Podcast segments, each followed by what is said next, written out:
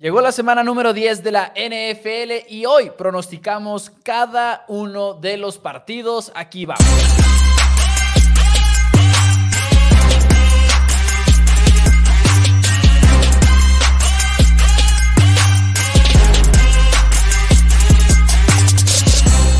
Todos, bienvenidos a Four Downs NFL en español. Mi nombre es Mauricio Rodríguez y como todos los días me acompaña mi hermano y coanfitrión Daniel Rodríguez para hablar de la NFL, incluyendo en estos jueves tan bonitos que son de pronósticos. Ya la semana número 10 de la liga, ya estamos en ese territorio de decir fútbol americano de noviembre y muy buenos juegos que se vienen. Dani, ¿cómo estás? Así es, más fútbol americano de noviembre, que ya es la segunda semana, si no me equivoco, tenemos juegos en noviembre. Eh, sí. Técnicamente, sí, sí, ya tuve, ya es la segunda semana que tenemos juegos en noviembre, así que contento de estar aquí una vez más, aquí en Four Downs, vamos, el programa de los juegos, sin lugar a dudas, el mejor de todos. Unos juegos muy, muy interesantes y más cuando tomas en cuenta que tenemos grandes equipos en bye week. Los Eagles están en bye week, los Dolphins están en bye week, los Chiefs están en bye week. Los Cowboys que... están en bye week. Sí, los Cowboys también están también, en bye week. Okay. sí, los Cowboys también están en bye week, sin lugar a dudas. Entonces, pero estoy hablando de equipos interesantes. Ok. Ah, lo, no, no. Mm. Bueno, lo, los ratings, ¿verdad? Pero bueno, los ratings. Pero sí, estamos muy contentos, listos para platicar de todo esto y mucho más. Bienvenido también a todos los que se reportan en los comentarios. Tenemos por ahí a Tono, tenemos por ahí a Octavio Gómez, que dice: Mi pronóstico del de hoy es que me quedo dormido, porque esta noche juegan. Panteras. Fútbol. Yo pensé que en Four Downs dije, oye, ¿qué pasó? No, no, no. Thursday night no se puede uno Sí. quedar dormido. eh, perdón, en Four Downs. Pero el Thursday night sí, vaya que es malo, la verdad. Digo, Carolina en contra de Chicago. ¿Lo vamos a ver? Sí. ¿Lo vamos a disfrutar quizás? Algunas jugadas, por lo menos. Pero, pues es un Thursday night que podría llamarse ahí relativamente Va- aburrido. va- ¿Vamos a ponerle arbolitos? Sí. Sí, pues em, tú. Bueno, yo voy a poner el Sí, arbolito. y luego no, yo. Bernardo, a poner el arbolito. Sí, yo voy a poner la villa y luego pues ya veremos qué pasa. Es. Pero bienvenidos todos al programa. ¿Qué les parece si arrancamos ya con el primer juego de la semana? Muchos juegos muy cerrados en, en lo que va a ser la semana número 10. Este no sé si al menos en las apuestas entre como tal, pero son, y quizás muchos no me lo van a creer, pero hablando de primer y segundo down, damas y caballeros, estamos hablando en las últimas semanas, desde la semana 6 más o menos, de ofensivas top 5 en la NFL, porque eso es lo que podemos decir ahorita en este momento de CJ Stroud y los Texans. Si te vas a primer down, a segundo down, en las últimas semanas han sido de lo mejor que hay. CJ Stroud como novato, elevando el nivel de armas que habíamos visto antes en la NFL, no hacer clic a este nivel, pero la semana pasada tuvo tres jugadores con más de 100 yardas en Tank Dell, tuvo también a Noah Brown con más de 100 yardas, a Dalton Schultz, los Texans están haciendo clic. El problema es que Cincinnati, un buen rival el que viene Un- este domingo. Un buen rival y no solamente eso, en este momento de la semana número 5, Joe Burrow es el líder en passer rating en la NFL y CJ Stroud es el número 2 en passer rating. Ahora al mismo tiempo eh, tenemos serias dudas en esta situación de qué va a pasar con los dos mejores receptores de Cincinnati. Jamar Chase no entrenó el día miércoles, sí entrena el día jueves. T. Higgins es al revés, entrena de manera limitada el día miércoles, no entrena el día de hoy, entonces sí tenemos un poquito de dudas. Jamar Chase dice que su resonancia magnética demostró que no tiene nada realmente en la espalda, solamente el golpe, entonces igual Jamar Chase podría sí estar jugando, pero de todos modos no, no dijo que sí. Y muchas veces los jugadores son un poquito más vocales de que sí voy a jugar, sí voy a jugar, sí voy a jugar. Así que el hecho de que no haya una respuesta definitiva de parte del receptor, este, hay duda en eso, mientras que T. Higgins, el hecho de que sea una lesión del tendón de la corva, que sí te deja entrenar el miércoles, pero el jueves no.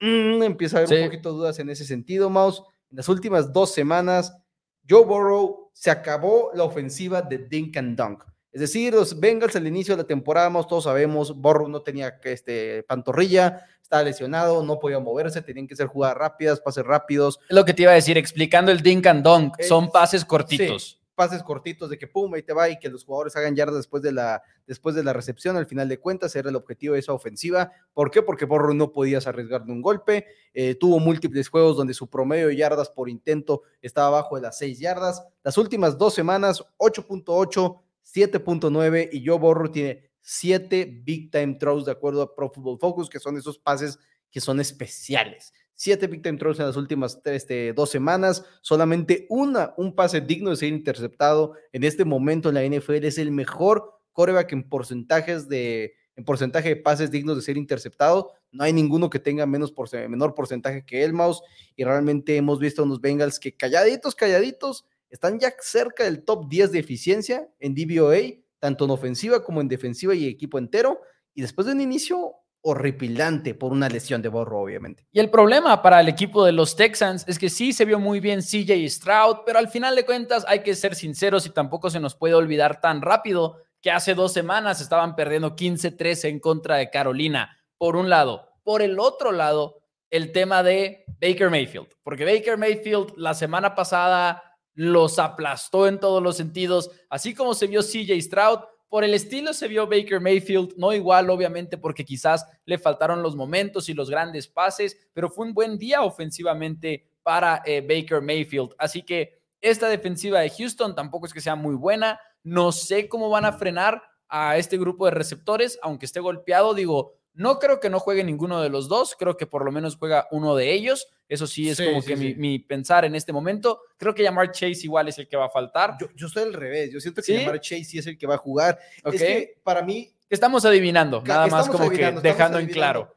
Pero sí creo que entrenar y luego no entrenar me da más dudas que no entrenar y luego mm. sí entrenar. Y creo que una lesión de espalda, siento como que el tendón de la curva, siento que es ese de de músculo que le tienes un poquito de miedo que se reagrave, que se, que, se afecte, entonces eh, ahora desconozco larga, desconozco cómo se acomode Cincinnati, porque luego hay muchos equipos que quizás en jueves el trabajo es menos de instalación, el miércoles es en el que, ok, el plan de juego entonces, como que ahí podrías argumentar, pues prefiero que llamar esté el miércoles sabiendo que van a planear, porque no necesito que entrene en contra de los defensivos de Cincinnati. Llamar Chase va a ser llamar Chase el domingo, sí, sí, sí. Eh, pero no sé exactamente, y esto varía mucho de cómo estructura cada equipo sus prácticas, ¿no? Pero, pues, que no tienen que volar. El mejor coreback en este momento en downs eh, tempraneros, o sea, en primer down y segundo down, es Joe Burrow. Creo que es el mejor equipo, obviamente. Luan Arumo es un gran coach defensivo que creo que le va a tener sorpresas a CJ Stroud. Denme a los Bengals para ganar este partido en la semana número 10, pero Houston pone pelea, en mi opinión. Houston encuentra la manera de hacer este partido cerrado, porque es lo que ha hecho Dimico Ryans en lo que va de esta campaña, como que algunas cuantas sorpresas en momentos grandes. ¿Cómo me gustaría ver que esto sucediera. Me gustaría ver que fuera un juego cerrado, eh, porque sería una gran declaración por parte de Houston, ahorita que se están viendo como un equipo que podría, quizás potencialmente, vamos a ver, llegar a los playoffs. Sí, que los playoffs sin lugar a dudas están abiertos para el equipo de los Texans y una victoria en Cincinnati esta semana creo que te da un gran pie a esa entrada a la postemporada, pero tampoco me puedo inclinar por Houston en este momento. Me encantó lo que vi de CJ Stroud la semana pasada. Creo que los Bucks y los Bengals simplemente están en estratosferas 100% distintas. Cincinnati ahorita yo lo tengo como uno de los mejores tres equipos en la NFL, junto con los Ravens, junto con los Philadelphia Eagles. Creo que son de los mejores equipos. Yo Borro ahorita está jugando, no que sea el mejor coreback, pero está jugando quizás como el mejor coreback de la NFL. Obviamente Mahomes tiene mejores habilidades, simple y sencillamente las tiene, pero yo Borro ahorita sano está recordándonos por qué lo tenemos en tan alta estima. Así que yo me voy con los Bengals con el asterisco de que si no juegan ni Higgins ni Chase, podría hacer un cambio a los Houston Texans. No lo garantizo, lo estaría ajustando, pero sí creo que si de repente ya nomás es Tyler Boyd, estoy un poquito más preocupado por este, por este equipo de Cincinnati, que puedes frenarle igual un poquito más el juego terrestre, entonces sí, sí me preocuparía la ofensiva de los Bengals sin sus dos mejores receptores, y no solamente es eso, sino que es contra un buen equipo que está ahorita, eh, es un equipo que te puede golpear de repente. Encendido eh, y... Es que, sí, así como dices, hace unas semanas perdió en contra de los Panthers. Es la única victoria que sí. en lo que va el año y probablemente igual hoy ganan su segundo partido. Ojalá, ojalá vamos. Es que será novato CJ Stroud, pero es uno de esos equipos que, como está jugando, se está convirtiendo en un rival que puede tumbar a cualquiera por el hecho de su coreback. O sea, porque CJ Stroud en este momento está jugando muy bien en estadísticas que busques. Probablemente va a ser top 10 en muchas de ellas, ¿no? No diciendo que CJ Stroud es un coreback top 10, pero diciendo que posiblemente si sigue jugando a este nivel, que es muy temprano, hay que verlo todavía mucho más, eh, podría estar en esa discusión muy, muy pronto. En los comentarios dice por acá, Bengals parece que ya despertó, dice Octavio, dice vamos Bengals, José Tamayo se va con los Bengals, dice Ton Ortiz que ganan los Bengals con 35 a 31 Así que el duelo de la semana, dice Tono, va a ser este, o, veremos, ¿no? Eh, saludos también al tremendo Jaques que se reporta ahí en los comentarios a través de Facebook. Dice Ronis, Osos o Carolina para hoy. Llegaremos a este al final del, programa. Recuérdenlo, el Thursday Night solo Football. Eso, Mouse, siempre Tito nos trae este, props gratis para apostar en el primetime, pero les hago un spoiler alert de una vez. Son dos para hoy.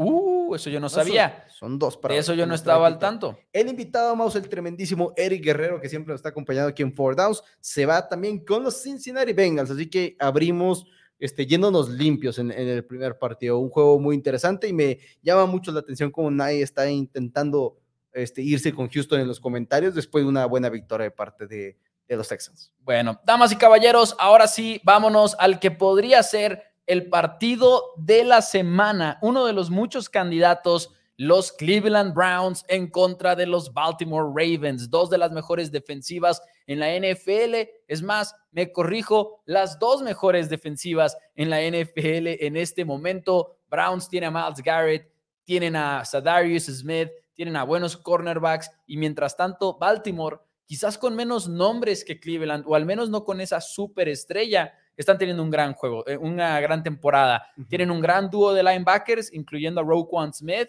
Tienen a nada más y nada menos que Mike McDonald mandando las jugadas. Y cada jornada parece que McDonald tiene el libro de jugadas y el game plan del equipo rival. es impresionante la secundaria de Baltimore. Lo escucharon aquí primero, Mouse está este, acusando a los Ravens de ser tramposos. Sí, sí, pues como los hermanos Harbaugh, así son. Así son. Para los que sigan al colegial, ahí entendieron la referencia. Pero fuera de broma, la secundaria de Baltimore parece estar siempre en el lugar indicado y Cleveland, la verdad, ha tenido un gran año. Sí, definitivamente es una, una bestia. No sé qué opinas tú. La historia de este partido para mí es como que se ha hablado mucho, que siempre se habla de esto cuando hablamos de las defensivas, que tanto Baltimore como Cleveland inflados en los números defensivamente hablando, siempre se va a decir eso cuando veamos buenas defensivas. Cleveland, podrías decir, no se han enfrentado a nadie, que ya la semana número 9 y tener los números que tienen es... Enfrentaron a San Francisco, un logro. son las mejores ofensivas de la NFL. Exacto, pero hay quienes lo dicen en cuanto al coreback, por ejemplo, a quién se enfrentaron de corebacks, y es Brock Purdy, y que dirás, bueno, pues entiendo el argumento, pero yo estoy muy de acuerdo contigo, no les quiero quitar el mérito en lo más mínimo, lo que sí es que Baltimore ya se enfrentó a Cleveland y les metió 28 puntos. Y no todos ofensivos, si no mal recuerdo, pero... Sí, creo que fueron tres robos de balón de Dorian Thompson Robinson, Exacto. el novato de los Browns. Y del otro lado, también con Baltimore, dices, mínimo ya le pusieron un estate quieto tanto a Leones como a los Lions, eh, perdón, ah, como a los Seahawks. Así que, podrías decir que Ravens tiene un poquito más de currículum que Cleveland hasta el momento, pero dos equipos muy parejos. Dos equipos muy parejos, Mouse. Ahora, hasta ahorita, Mouse, el mejor equipo que menos pases de touchdowns ha permitido son los Ravens con seis. El tercero mejor empatado son los Browns con ocho, Mouse.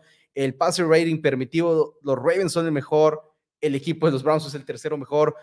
El porcentaje de sacks de, de este, logrados los Browns son el mejor, los Ravens son el segundo mejor, entonces es un absoluto duelo, creo que al final de cuentas dos equipos se están enfrentando en situaciones muy, muy similares. Quitaría por completo mi, el resultado del primer encuentro entre Ravens contra los Browns de esta temporada. Creo que el hecho que sea Dorian Thompson Robinson no me interesa lo más mínimo. Si hubiera sido PJ Walker, ok, estaríamos hablando de una situación distinta. PJ Walker ha jugado similar de Sean Watson. Creo que los mejores momentos de Watson han sido muy superiores a los mejores de PJ Walker, pero ok, estaría más, más cómodo con esa comparación.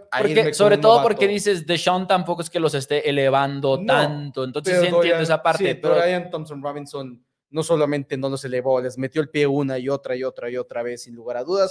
Creo que es un gran juego. Me preocupa igual un poco Ronnie Stanley, quien ha permitido 21 presiones en solamente 6 juegos jugados. Igual de más Garrett por ahí podría llegar a tener un poquito de ventaja. Stanley no estuvo en el partido en contra de Cleveland, entonces no podemos saber cómo le fue en contra de Miles Garrett contra Sadarius Smith, no hemos visto ese duelo. Del otro lado, McCary, el tackle derecho de Ravens, ha sido espectacular este año. Va a ser importante ver si acaso es más Garrett del lado del tackle izquierdo todo el partido. Si Sadarius Smith puede ganar un par de repeticiones, no necesitas que esté ganando muchos, pero necesitas hacer lo que ha hecho grande esta defensiva en este momento en la NFL, que creo que es que tanto Sadarius Smith como Miles Garrett se están complementando de una gran manera presionando el coreback el, mi pronóstico recae simplemente en la ofensiva en la cual confío más. Sí. Y es la ofensiva de Baltimore. No puedo confiar mucho en la ofensiva de Cleveland. Desde que perdieron a Nick Chubb, ese juego terrestre no ha sido tan dominante. No ha sido malo, no ha sido como cuando perdieron a Austin Eckler de los Chargers, que ahorita todos aún con él no están funcionando mucho, pero sí creo que en el juego aéreo, no sé, todavía no, todavía no me siento muy confiado en, en irme con Deshaun Watson sobre Lamar Jackson en cuestión de, en un conjunto, ¿verdad? Los dos tackles ofensivos están fuera para parte del equipo de Cleveland Browns. El tackle izquierdo ahorita está, fue colocado en reserva de lesionados. Se espera que vuelva a jugar, no se espera que sea el resto de la temporada, mientras que su tackle derecho sí, sí se le acabó la temporada ya hace rato. Entonces, son muchas cosas que se, se acomodan en contra de Cleveland. No estaría atónito si es al revés, si de repente Cleveland destroza a los Ravens y los logra controlar en un juego muy pocos puntos, pero ahorita me tengo que inclinar por el cual es el que también como Bengals, lo tengo como los dos mejores equipos de la americana, me quedo con los Ravens ganando de locales. Yo también me quedo con los Ravens, la verdad es que es un equipo que cuando se enfrentaron en la semana 4, ahora sí que con todos los robos de balones que tuvieron, Lamar Jackson le completó casi el 80% de los pases a esta misma defensiva, tuvo dos touchdowns Lamar Jackson, incluyendo uno de 43 yardas, nada más y nada menos, como ofensiva promediaron 5.4 yardas por jugada, o sea, lo hicieron bien, ya vimos que se les acomodó esta defensiva y con las lesiones que ya mencionó Dani. Por un lado, por el otro, la defensiva en contra de esta ofensiva de Cleveland. Creo que ahorita diste en el clavo. Ya ni la línea ofensiva de Browns la podemos ver como una fortaleza que al inicio de la temporada, si tú me hubieras dicho quién tiene la mejor línea para este duelo de semana 10, yo hubiera dicho Cleveland, pensando en los tackles que tenían. Pero ahora es indiscutiblemente Baltimore. Incluso con porque podrías defender a Cleveland. Pero pero ya sin él. Puede ser, pero a lo que voy es, creo que Baltimore tiene una línea ofensiva de las mejores en toda la NFL en este momento y no les hemos terminado de dar el crédito por eso a este equipo, ¿no? Quizás pensamos en Filadelfia, pensamos en Detroit, pensábamos antes en Cleveland, pero ahorita en este momento Ravens tiene una de las mejores líneas y las mejores trincheras en toda la liga, así que denme a los Ravens jugando en casa y creo que se van a ver bastante bien específicamente en contra de la defensiva de los Browns. Así es, El invitado Eric Guerrero también se queda con los Ravens, Mouse. En los comentarios hay muchos que están yendo con Baltimore. 13-10 se va Tono Ortiz en un juego muy cerrado, mientras que José Tamayo le gustan los marcadores abultados.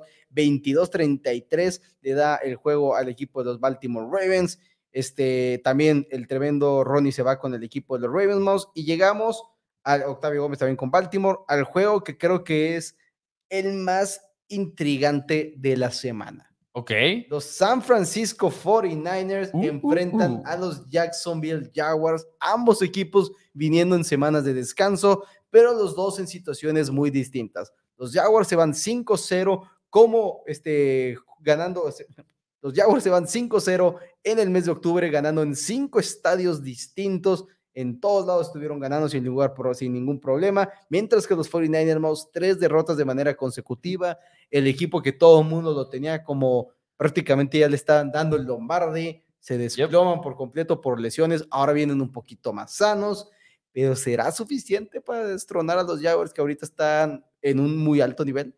Y esa es la gran pregunta. Entre muchas de ellas, eh, creo que también podríamos mencionar Llegas desde la semana de descanso después de tres derrotas consecutivas en las que tu ofensiva no se ha visto igual por varios motivos, desde la lesión de Trent Williams y Divo Samuel y todo, hasta malas decisiones de Brock Purdy. Algo de lo que más tengo ganas de ver en este juego es qué tanto le suelta la rienda Cal Shanahan a Brock Purdy, porque es un coach que confía mucho en su coreback, pero han sido unas cuantas semanas en las que las decisiones de Purdy le han fallado a Shanahan y no me gustaría ver un ajuste muy agresivo, o sea, no me gustaría a Shanahan decir, ¿sabes qué? Vamos a hacer todo mucho más vainilla para que no te equivoques. No me gustaría ver eso. Quisiera ver todavía que San Francisco le permita a Brock Purdy ahora sí que tomar esos disparos profundos, esos disparos en el juego intermedio, porque no será el super coreback de élite, pero por lo general ha tomado buenas decisiones. ¿Le ha fallado la puntería aquí y allá? Sí, pero lo que vimos en las últimas semanas de tomar decisiones un poquito eh, muy erráticas en momentos, creo que es, ha sido una excepción, o sea, creo que no ha sido la mayoría de lo que hemos visto por parte de Purdy, así que de entrada es lo que más quisiera ver. Y por otro lado, la historia de este partido, mencionabas que Jaguares viene a la alza. Jaguares puede ganarte por pase. A los números Yo sé que son inconsistentes para Trevor Lawrence y compañía, pero este es un equipo que no te va a ganar corriendo. Si eres Jacksonville, no puedes llegar a querer ganar este partido por tierra. Tienes que dejar que Trevor Lawrence te lo gane y los cornerbacks de San Francisco pueden ser una debilidad en contra de Trevor Lawrence, la verdad. Lenoir, que es uno de los titulares de 49ers, ha batallado en todo lo que va de la temporada, eh, no es el único, incluso el mismo Ward puede ser atacado en la posición de cornerback, como que va a poder escoger, en mi opinión, Jacksonville y como underdog en casa, Doc Peterson podría ganar este partido. Estoy muy convencido de que eso podría pasar. No, al final de cuentas es un equipo que va 6-2 en la temporada, que trae la racha 5 ganados este, en forma consecutiva. Creo que tiene todo el potencial de ganar el partido. Estoy muy intrigado de ver una línea defensiva que ya no solamente va a estar Nick Bosa, que como hemos dicho múltiples veces, Nick Bosa está teniendo un buen año, está teniendo muchas presiones al coreback. No todo tiene que ser sacks. Ahora Robert Salah salió a decir de cómo es una por no decirlo de una manera más grosera, una tontería que todo el mundo se quiere enfocar nada más en los sacks, que simple y sencillamente es como la gente y el público está enfocado, es una estadística que realmente no es tan importante, que nos gustan muchos este, enfocarnos en esa estadística, pero, pero bueno, Chase Young presionando junto con Nick Bosa, ya son dos jugadores que pueden tener más de 40, Chase Young tiene 38 presiones en lo que va el año, Nick Bosa está un poquito por encima, entonces realmente creo que vamos a tener eso. Zona, bueno, perdón. Al mismo tiempo, para el punto que decías de Brock Purdy, estoy de acuerdo que no puedes hacerle la ofensiva vainilla porque tomaste la decisión de quedarte con Brock Purdy y necesitas que Brock Purdy sea más de lo que tenías en Jimmy G.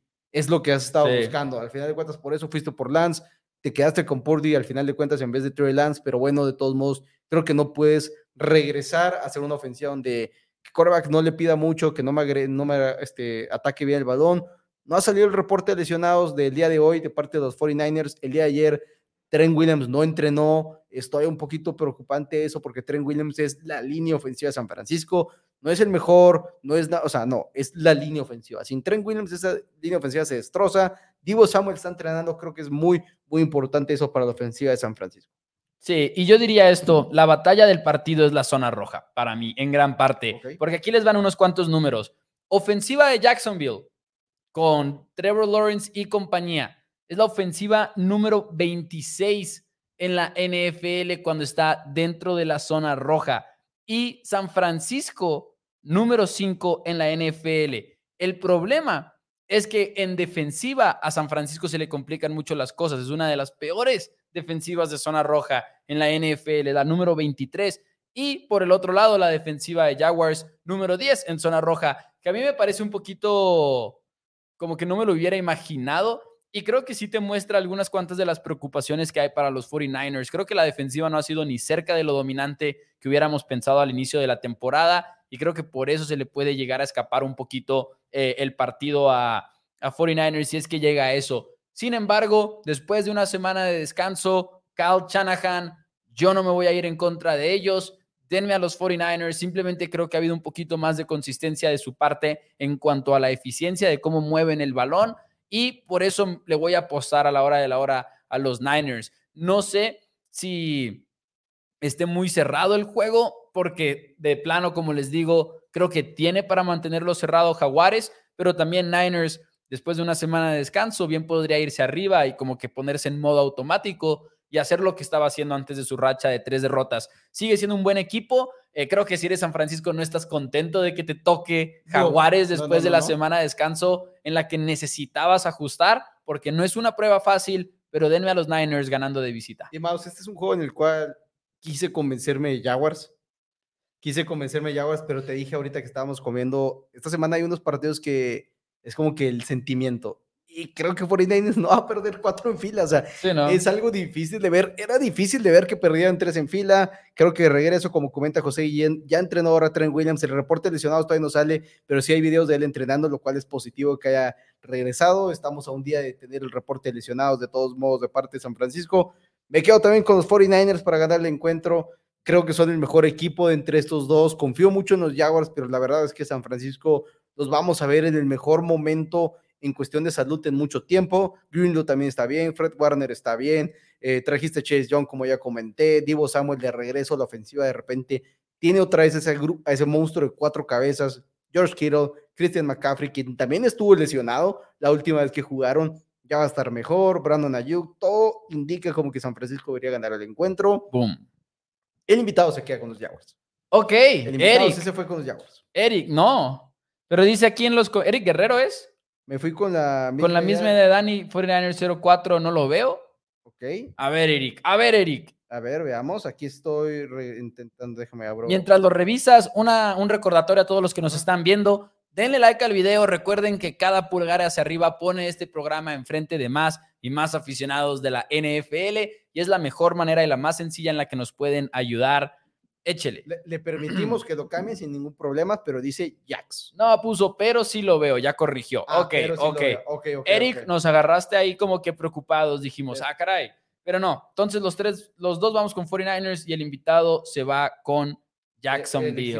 Dije, ok, dije, está bien. Sí, pero sí, sí. Siguiente, Jax, perfecto. siguiente partido, gran juego, la verdad, también es este, al final de cuentas, dos equipos que algunos no terminan de convencer, algunos sí los han convencido, o uno y uno, pero, damas y caballeros, se enfrentan los Lions de Detroit a los Chargers de Los Ángeles. La única persona que podría darle una oportunidad a Chargers de ganar este partido se llama Justin Herbert. El problema, lesionado del dedo. Puede superar Chargers lo que ha pasado en las últimas semanas en las cuales no se han visto muy dinámicos en ofensiva. Es una ofensiva, de hecho, bastante aburrida en muchos sentidos, eh, que es algo a lo que no estábamos acostumbrados. Queríamos que Chargers fuera esta ofensiva muy eléctrica, muy explosiva. El brazo de Herbert en muestra todas las semanas, pero no ha sido así. Chargers de repente se ve como un equipo demasiado tradicional y creo que muchos van a culpar a Kellen Moore y en parte creo que eso sería justo, pero en parte creo que también es ese dedo de Justin Herbert que no lo ha dejado en paz. que no lo ha dejado en paz. Ahora, el que, más, el, el que fue el más grave, entre comillas, es el de la mano izquierda, pero ese no te afecta tanto. La Claro. mano- el de la mano derecha es el que ha dado un poquito de problemas. Las victorias de Chargers, las últimas tres victorias de Chargers hasta este momento, los Jets de Zach Wilson, los Chicago Bears en un juego en el cual pues, realmente pues, sigue siendo Chicago, las Vegas Raiders con Aidan O'Connell en su primer inicio en su carrera, lanzó tres entregas, tuvo tres entregas de balón, dos fumbles y una intercepción, de todos modos estuvo cerca.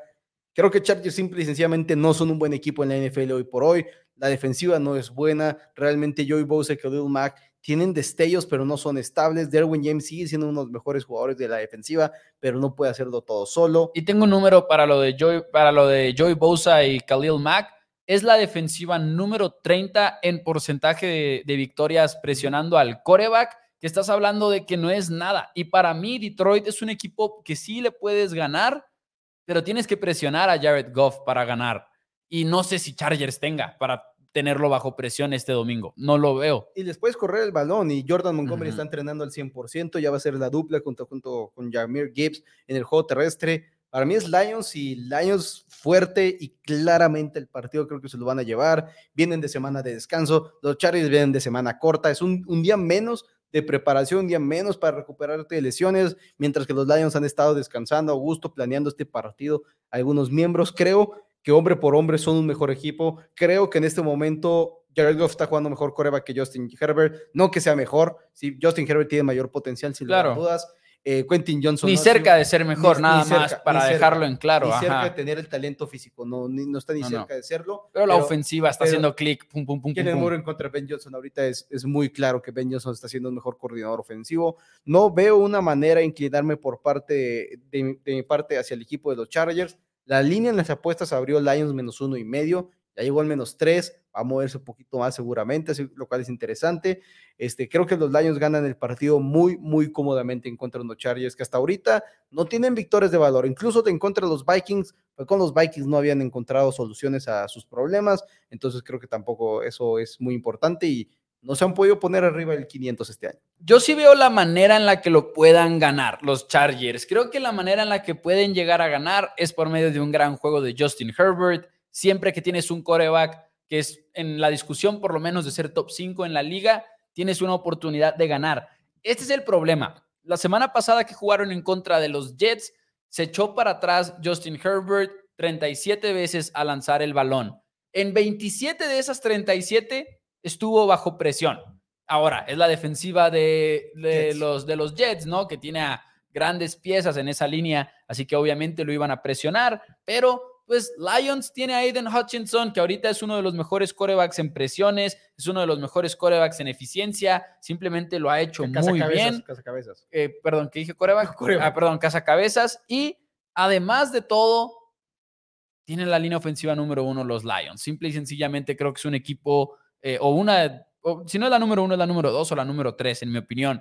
Denme a los Lions también ganando en grande. Creo que es un equipo que está en otra clase, por así decirlo, en este momento que Chargers. Y es un comentario más positivo de Leones de lo que es un comentario negativo de Los Ángeles para mí. Eh, Lions sí se ha visto muy real, pues. Yo, yo creo que yo estoy entre los dos.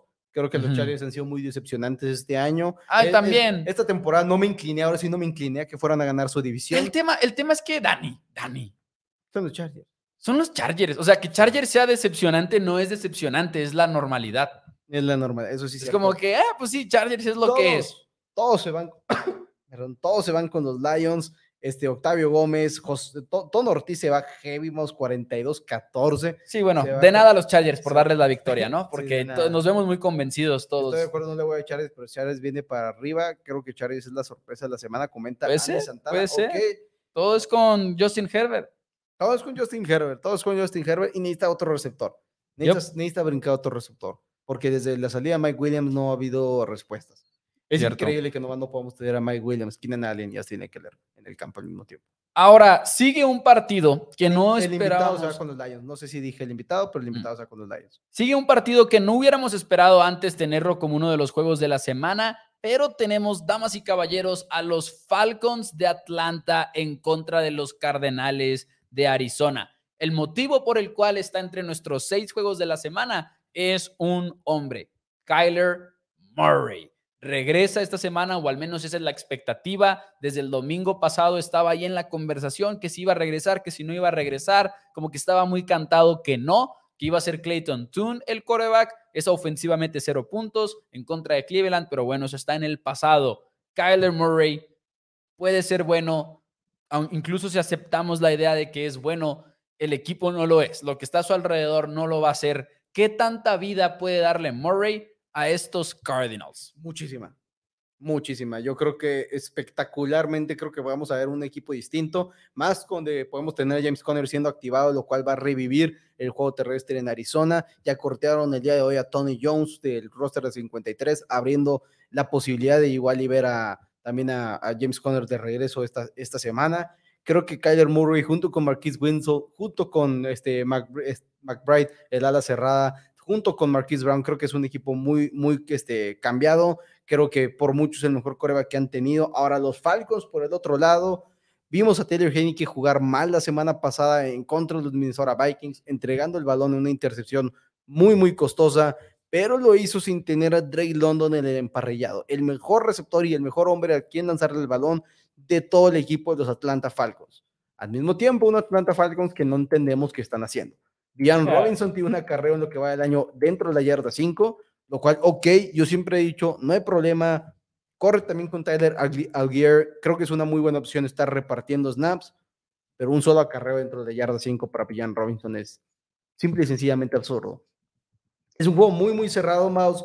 Hasta este momento el equipo de los Falcons tiene 16 entregas en la NFL, tienen el segundo peor diferencial con menos 7, eso es muy clave. La lesión de Grady Garrett este, puede ser una muy que les va a costar a la larga. Ese jugador de tackle defensivo creo que es muy importante no tenerlo. Tengo muchas dudas de cómo va a llegar Kyler Murray. Claro, claro. Muchísimas. Es, ese juego más complicado de pronosticar en mi punto de vista. En mi opinión también. Y cada fibra. de toda la semana. Y cada fibra de, mi ser es como quiero ver a, Arizona ganar. Esto lo veníamos diciendo desde agosto aquí en Four Downs. Es más, desde el verano, creo yo, que decíamos, estaría increíble ver a Arizona echarle a, a Kyler Murray echarle a perder todos sus planes a Arizona antes de irse, porque difícilmente va a regresar Murray a Cardenales en 2024, o al menos esa es la idea que tenemos muchos. Pero echarles a perder esa posición en el draft con alguna que otra victoria, para mí esa es la historia del villano de la temporada en la NFL.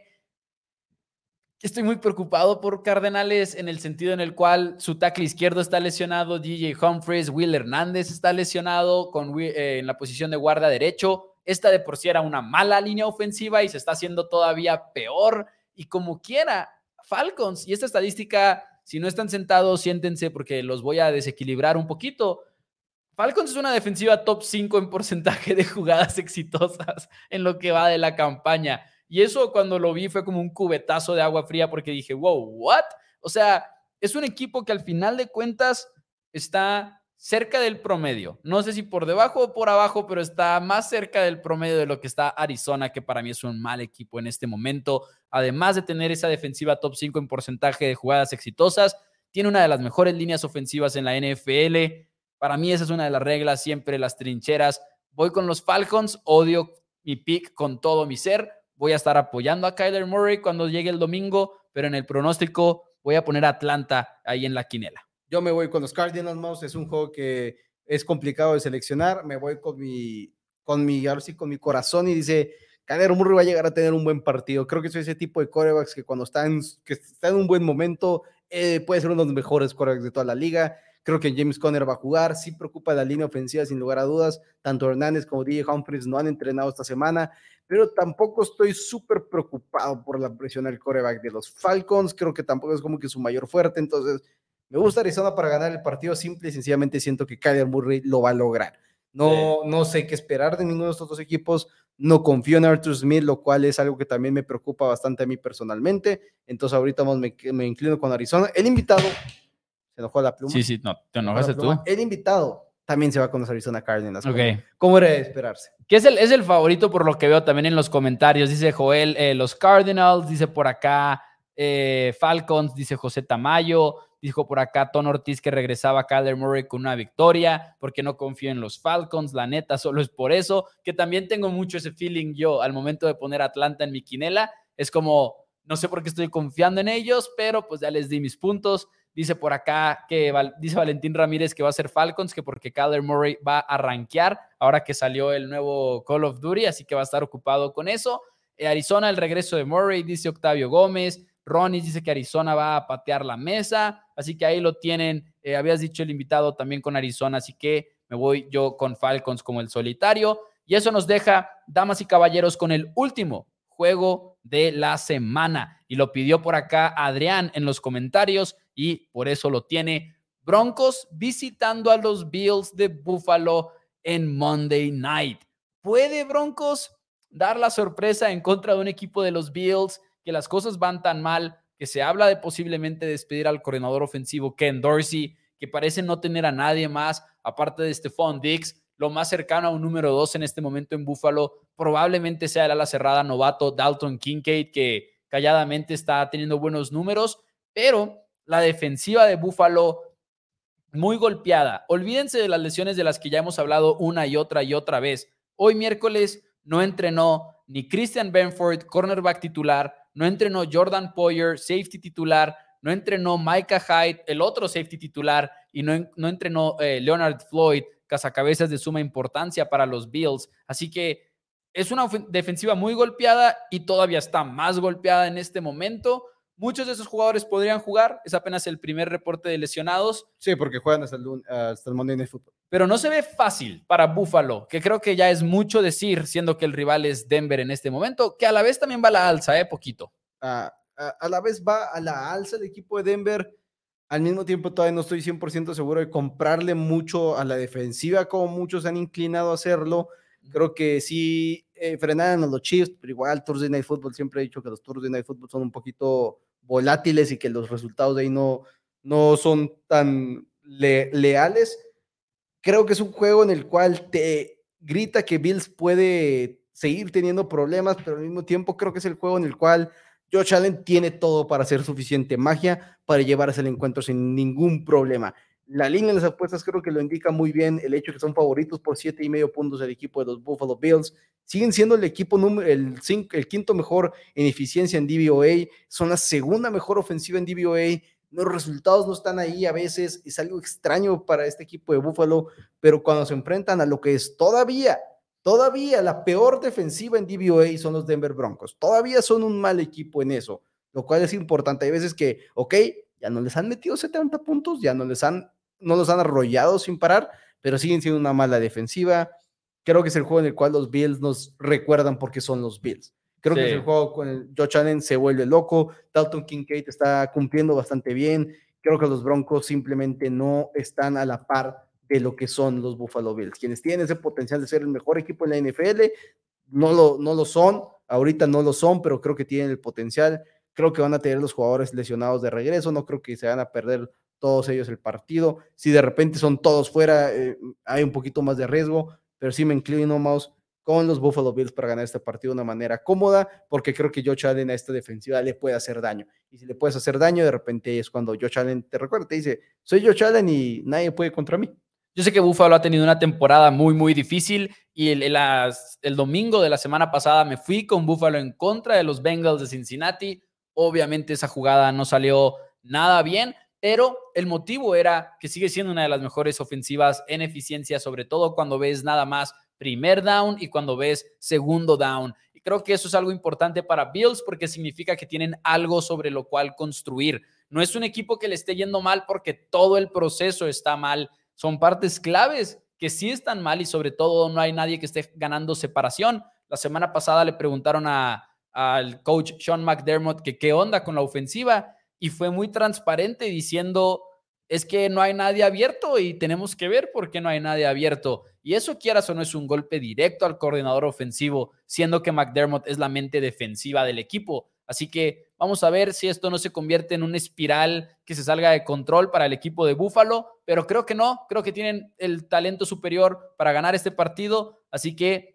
denme a los Bills también ganando este partido como local, pero entiendo la idea de que Broncos pueda mantenerlo cerrado simplemente porque Buffalo no ha, no ha sido el equipo que creíamos que era. Siguen siendo Sí. muy buenos, pero no es el equipo de élite que creíamos no, que era. no es el equipo de élite, es cuando tienes que enfocar. Nosotros nos gusta mucho utilizar la eficiencia al final de cuentas, el DVOA, el EPA, pero es cuando ves el DVOA y dices, Bills es el quinto mejor equipo, sí, pero, pero sabes que igual hay veces que los resultados simplemente no están ahí. Creo que sí es un partido en el cual, si acaso pierde este, los Buffalo Bills este encuentro, sí creo que Ken Dorsey sale del equipo. Uh, ok, ok. Creo que un 5-5 después de. Bueno, y ahora, ¿y si pierden 37 a 35? Acá no es broma, depende cómo. también Eh, depende no, cómo, no, claro, pero ¿sabes a qué me refiero? Sí, si la ofensiva se ve mal, si se vuelve a ver mal la ofensiva y es una derrota más, creo que ya una marca de 5 y 5 tiene que rodar una cabeza en Buffalo. No es un equipo que debería estar 5 y 5. Dicen en los, eh, perdón, dicen en los comentarios, Jorge Eduardo dice, ya despertó el impostor de Denver, el coreback, ya lo verán, dice por acá. Dice nada más y nada menos tono que ganan los Bills porque pues creo que ganan. Valentín dice, Excelente voy- análisis. sí, ese es, ese es el, el análisis que necesitamos. Valentín dice voy con Buffalo. Luis Alberto dice el underdog de la semana va a ser Broncos más siete y Eso- medio. Eso es mañana, eso es mañana. Y tengo, tengo muy buena, estoy muy peleado con los underdogs. Hay muchos que me gustan. Yo ya tengo el mío, creo. Yo tengo el mío también. Este dice 31 eh, 13, dice José Tamayo. José Torres dice que va a sorprender Denver una vez más. Como que se empieza a sentir en la comunidad de la NFL el feeling de que Broncos puede, o que muchos creen que Broncos no- puede sorprender. Y se entiende, repito, Buffalo se ha visto mal. Que yo nomás para el, el comentario de que despertó el impostor, Russell Wilson ha jugado bien todo el año. No ha jugado como el mejor core de la liga, no ha jugado como core de élite. Nunca se... Yo sé que le pagaron un muy buen contrato. La verdad es que yo creo que pocos tenían las expectativas de que Russell Wilson fuera a regresar a sus mejores años. Creo que era, era, era irreal pensar eso en un coreback que aparte siempre fue movible. Entonces, obviamente, la edad pues simplemente te afecta. Creo que le ha ido bien, pero con buenos y malos momentos. Me explico, o sea, como que ha tenido muy, unos jalones muy extraños. Pero, sí ha necesitado mucho de la defensiva de la que está respondiendo. Está jugando mejor, sigue siendo una mala defensiva, es lo que es, sigue siendo una muy mala defensiva todavía, pero creo que Russell Wilson no está, no está teniendo una mala temporada. Top 10 en eficiencia eh, en la NFL en este momento, de hecho, según la página de Ben Baldwin. Pero damas, Este bajo nivel de, de pases completos. pues esos son los Yo, juegos, ser interceptados. esos son los juegos de la semana.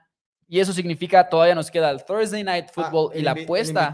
con los y la apuesta del Thursday Night Football que ahorita vamos a estar platicando. Pero antes de eso, tenemos el resto de la jornada número 10 de la NFL. Y abrimos despidiéndonos de los juegos internacionales porque en Frankfurt los Indianapolis Colts se medirán a los New England Patriots quienes van tres ganados y cero perdidos históricamente jugando en otro país. De todos modos, ahorita no me puedo inclinar con los Patriots. Trent Brown está fuera, JC Jackson está fuera, Devante Parker está una vez más fuera. Creo que son los mejores dos receptores, igual de los New England Patriots junto con Kendrick Byrne. Me quedo con los Colts a ganar el encuentro. El invitado se queda con los Patriots y le pido perdón a la patrona. Yo también me voy con los Colts y damas y caballeros, Steelers. Alguien explíqueme cómo van 5-3, porque esta es una de las peores ofensivas y en parte sí es Mike Tomlin, en parte es la defensiva, pero también la suerte ha jugado un factor. Denme a la mejor línea ofensiva de este partido. Me voy con los Packers de Green Bay en este encuentro. Oh, el invitado se va con los Packers, yo me voy con los Steelers. Los Saints en contra de los Vikings. Los Saints hasta este momento son los líderes en la NFL en pases defendidos. Creo que tienen al mejor quarterback, creo que tienen al mejor playmaker sano en Alvin Camara. Taysom quien está jugando bien y creo que los Saints están respondiendo un poco. Le voy a dar más tiempo a Minnesota con nuevo quarterback. Yo me quedo con Nueva Orleans para ganar el partido. El invitado se queda con los Vikings. Yo voy con Joshua Dobbs. Voy a irme con la historia mágica. Mientras tanto, en Tampa Bay, creo en Will Levis. Voy con los Titans en este partido con todo y que tengo preocupaciones acerca de su línea ofensiva. Baker Mayfield y los Bucks, ya llevamos varias semanas aquí en el programa en el que lo digo, no creo en esa ofensiva, así que denme a Titanes jugando de visita. Ok, el invitado y yo nos quedamos con Tampa Bay, Seattle en contra de San Francisco, yo, Seattle en contra de Washington Commanders, me inclino yo por el equipo de Seattle Seahawks, creo que son el mejor equipo, se van a recuperar de una derrota bastante aplastante en contra de los Ravens, porque simple y sencillamente los Commanders no son los Ravens. Yo voy con los Seahawks en ese duelo. Y luego tenemos a Dallas recibiendo a los Giants en Nueva York. Cowboys tiene la racha activa más grande de victorias jugando en casa y esta temporada a todo el rival que han enfrentado en su propio estadio le han ganado por mínimo 20 puntos, lo cual es un número enfermizo. Y ahora enfrentan a Tommy DeVito, el tercer coreback del equipo de los Giants, con la peor línea ofensiva de toda la liga. Creo que no va a estar nada bonito este partido. Creo que va a ser incluso un poco aburrido, o al menos debería de serlo. Cowboys hace que Giants pague los platos rotos en el domingo y voy con Cowboys masivamente. El invitado yo también tenemos a los Dallas Cowboys.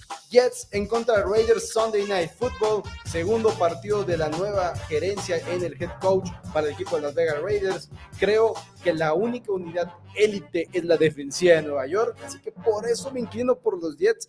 El otro prime time que nadie queremos ver sin lugar a dudas. El invitado se queda con los Raiders.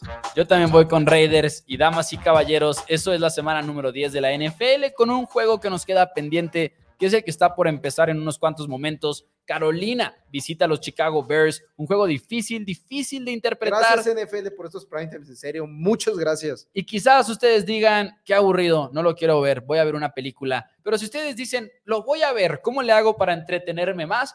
Jueguen las apuestas que nos tiene nuestro hermano Tito. Vamos a escuchar. Thursday Night Football, amigos y amigas de Four Downs. Muchísimas gracias por estar aquí de nuevo. Los saludo a Tito Rodríguez con su prop con su prop del día, donde en la última la verdad es que ni nos quedamos cerca de ganarla, ni nos quedamos cerca lamentablemente, pero bueno, les diría que partidazo, porque normalmente empiezo diciendo esto, que gran partido que nos espera, no espero gran cosa de este juego de Carolina y Chicago, la verdad. Un par de equipos que están batallando muchísimo para ejecutar en ambos sentidos del campo. Pero bueno, vámonos con una debilidad de Chicago que es defender el juego aéreo. Así es, están permitiendo 256 yardas en promedio por aire, por partido. Por tierra están haciendo las cosas, de hecho, bastante bien. Ahora, tenemos del otro lado un equipo de Carolina que, seamos sinceros también, ofensivamente no son la gran cosa, pero ojo, Ojo con su receptor estrella Adam Thielen, donde tenemos el over de 69 yardas por aire. Ojo, me encanta esta jugada. 76 yardas es lo que, lo que promedia por partido. Y de hecho ya vimos tres partidos con más de 100 yardas vía aérea. Entonces este over de 69 yardas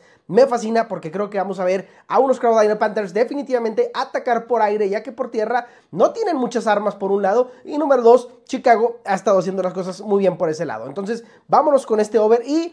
Sorpresa, sorpresa, les tengo una segunda proposición. Primera vez que tengo dos proposiciones para este partido, para, digo, en este programa. Ahora, ojo, esta es una proposición complicada, este es de menor, este es de mayor riesgo, por lo que sugiero apostar todavía un poquito menos, pero nos vamos a ir con el over, tengo que decirlo, tengo que decirlo, nos vamos a ir con el over de dos touchdowns por aire para el quarterback novato de Carolina, Bryce Young. Así es, dos touchdowns o más, un momio de mucho valor sobre todo. No sabemos que no es el gran coreback, no ha sido increíble, es un coreback novato, me queda clarísimo, pero vuelvo a lo mismo. esta defensiva de Chicago no está haciendo nada para defender el juego aéreo y se le acomoda toda esta ofensiva de Carolina para tratar de explotar eso. Quién sabe, dos touchdowns para un quarterback no es muchísimo pedir, aún y que sea Bryce Young del otro lado del campo, entonces, ¿por qué no? Dos touchdowns o más para Bryce Young con un, con un momio perdón, de 3.10. La verdad es que bastante, bastante valor en ese momento. Amigos y amigas, muchísimas gracias y no olviden, por supuesto, suscribirse a Four Downs si es que aún no lo, no lo han hecho. Dos jugadas para este partido. La verdad es que se me hace que Tito quería entretenerse con el juego y nos quiere embarcar a todos. No, no sé qué. Eh, yo ya las jugué también, esas, esas dos apuestas. ¿Tienes alguna expectativa de este partido? Yo creo que es una buena oportunidad y lo digo con toda sinceridad. Nos hemos burlado del juego, me queda claro. Eh, Panteras Bears nos da risa y es como que, ah, pues es un juego que igual y no vamos a ver con mucha atención, etcétera. Pero, ¿en qué, ¿en qué semana vas a ver a Bryce Young jugar? En horario estelar, así como que es lo único que vas a ver de fútbol americano. Yo voy a tomar esa oportunidad porque Bryce Young ha sido decepcionante esta temporada como el pick número uno del draft. Con todo y que Panteras no es un buen equipo a su alrededor, Bryce Young en lo individual se ha visto mal la mayoría de la temporada. Así que vamos a verlo y con Tyson, con Tyson Valiant también, ¿no? O sea, ¿cuándo lo vas a ver en un domingo cuando haya otros siete juegos? Es que mi mayor problema es que pues, nunca quiero ver a Tyson Valiant. Que Bryce Young es distinto, Bryce Young sí lo quiero ver. Eh, hay una emoción de ver a Bryce Young. Me hubiera gustado ver. O sea, ¿no quieres ver al coreback que se ha visto mejor que Bryce? No te creas. no, y creo que lo que tenía este partido para defenderlo al inicio de la temporada es que la narrativa de que los Bears pudieron haber tomado a Bryce Young, decidieron mejor tradear el pick, era Justin Fields el coreback por el cual Chicago apuesta en vez de apostar por Bryce Young o CJ Stroud, que haya sido el coreback que hubieran seleccionado en el primer pick del draft esa narrativa la perdemos con la lesión de Justin Fields, eso, eso me, me molesta. Es el partido que creo que el equipo de los Panthers ganan el encuentro en un juego difícil de ver. Creo que pocas veces vamos a tener a los Panthers con Bryce Young siendo el mejor coreback del encuentro, ahorita, hoy por hoy, en la NFL. Entonces sí me inclino por, esta razón. Creo que no, no, no espero mucho en ninguno de estos dos encuentros. Creo que el equipo Chicago sale ganando sí o sí, porque si ganan pues le empeoran el pick a los Panthers, que es el pick que ellos tienen. Si lo pierden, no pasa nada. Ellos se acercan también el draft, entonces va a ser un juego interesante. en ese sentido, me inclino con Carolina, no, no sé, desde esos que también tengo el feeling, simplemente Chicago no tiene el nivel de la NFL con Tyson Bagent. Tengo un dato curioso, o, o, más que curioso, chistoso que quiero dar. Los peores corebacks en eficiencia en la temporada hasta este momento, que Bryce Young. Nada más los peores corebacks que Bryce Young en eficiencia. Joshua Dobbs, el coreback favorito de Danny. Mac Jones. Lo odio. No puedo creer que Mac Jones esté ahí. está, horrible. Está horrible más. Kenny Pickett del equipo de los Steelers que va 5-3. Quien tiene menos touchdowns por pase en su carrera que CJ Stroud. No sé si viste eso. Isaac Wilson, no, no sabía eso. CJ Stroud ya tiene más pases de touchdown en su carrera que Kenny Pickett. Isaac Wilson. No sé qué me sorprende más, ese grupo de corebacks que está debajo de Bryce Young o el hecho de que Desmond Reader, Justin Fields, Daniel Jones están encima de él. O sea, como que es todo eso es más extremadamente random. Ha sido una temporada extraña para los corebacks. Eh, yo me voy con los Bears. No tengo mucha convicción, la verdad, por algo en específico. Más allá del hecho de que, ¿sabes qué? Eh, los Bears han tenido una temporada muy extraña y los Panteras también.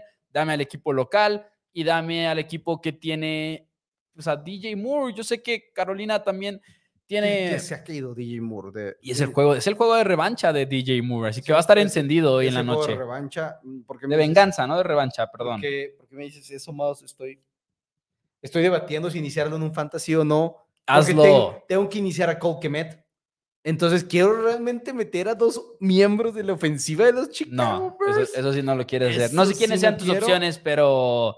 Pero... En una sí tengo a DJ Moore, en otra tengo a Kemet jugando. Este, en la que tengo a DJ Moore no tengo Kemet jugando porque no tengo que meter a Kemet. Es difícil decir una... Yo sí metería a DJ Moore solamente porque es el revenge game en contra del equipo que lo tradeó. Se atrevieron a tradearlo y todo por el coreback que, que, no, que no sirve.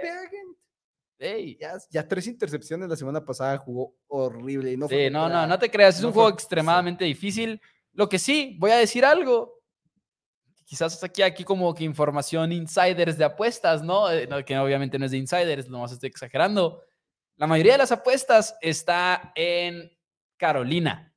y la línea se ha movido para el lado de Bears poquito y no se ha movido de tres y medio. ¿Pero cuánto? Como 70 y algo por ciento, que es significativo. No sé el dinero, pero el 71% de las apuestas está en Carolina. En fin, vamos nosotros con, bueno, yo con Osos, tú con Carolina. ¿Con quién va el, invitado? se queda con los Chicago Bears, así que va a ser una semana de quinela muy, muy interesante. Todavía tengo el liderato con cinco juegos. Este, pero recordándoles que aparte de la quiniela la pueden encontrar en el Facebook, en nuestro Instagram, no solamente nos ven en YouTube, no solamente estamos en Facebook, seguimos subiendo contenido todo el tiempo, estamos en vivo aparte de lunes a viernes a las 5 pm hora Ciudad de México, los viernes un poquito más temprano, a las 4 y media, y ahorita ya más cómodo con el nuevo horario de los partidos. Así es, yo también, yo también, ya me está gustando este horario. Amigos, denle like al video, muchísimas gracias por acompañarnos una semana más de Four Downs. Nos vemos mañana a las cuatro y media de la tarde, tenemos programa de apuestas, espero que lo disfruten, nos vemos, bye bye.